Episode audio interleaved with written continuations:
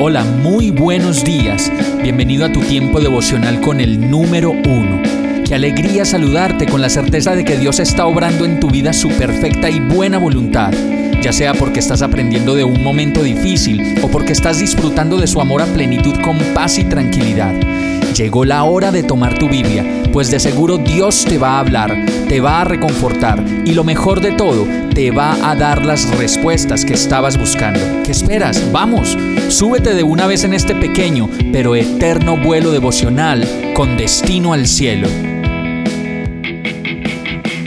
Y el mensaje de hoy se llama Cuero Nuevo. Marcos 2.22 dice, y nadie pone vino nuevo en cueros viejos, pues el vino reventaría los cueros, y tanto el vino como los cueros se echarían a perder.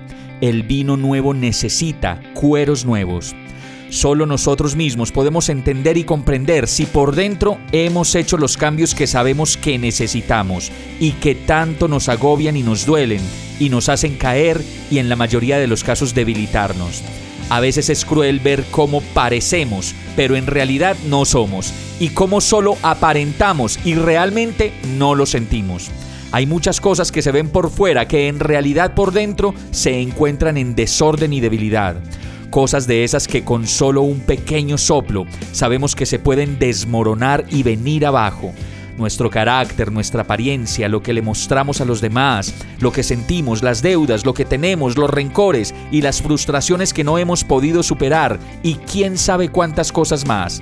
Este verso dice que el vino nuevo necesita un cuero nuevo y sí que necesitamos fortalecer el cuerito del corazón, del alma y del espíritu no solo para soportar las batallas de la vida, sino para resistir el incomparable vino nuevo que proviene de Dios, pues sin la casa limpia, el cuero no lo va a resistir y por algún lado se puede romper.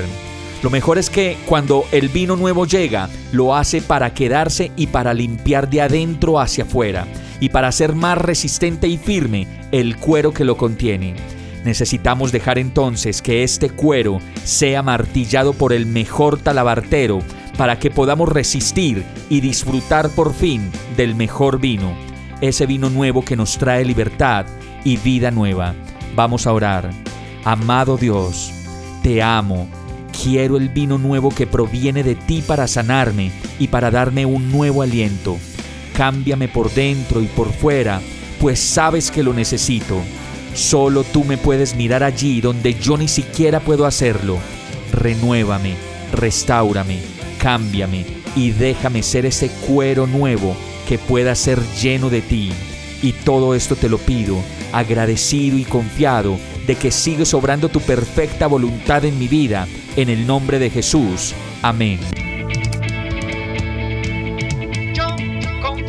Hemos llegado al final de este tiempo con el número uno no te detengas, sigue meditando durante todo tu día en Dios, descansa en Él, suelta los remos y déjate llevar por el viento suave y apacible de su Santo Espíritu. Solo compártelo con quien lo necesite y ames. Hoy, de la mano de Dios, todo será un gran día. Para más información visita nuestra página www.iglesiabierta.com o llámanos al 313-334-0116. Oramos y rogamos para que cada día te enamores más de Dios y para que no pares de pasar todo tu tiempo con el número uno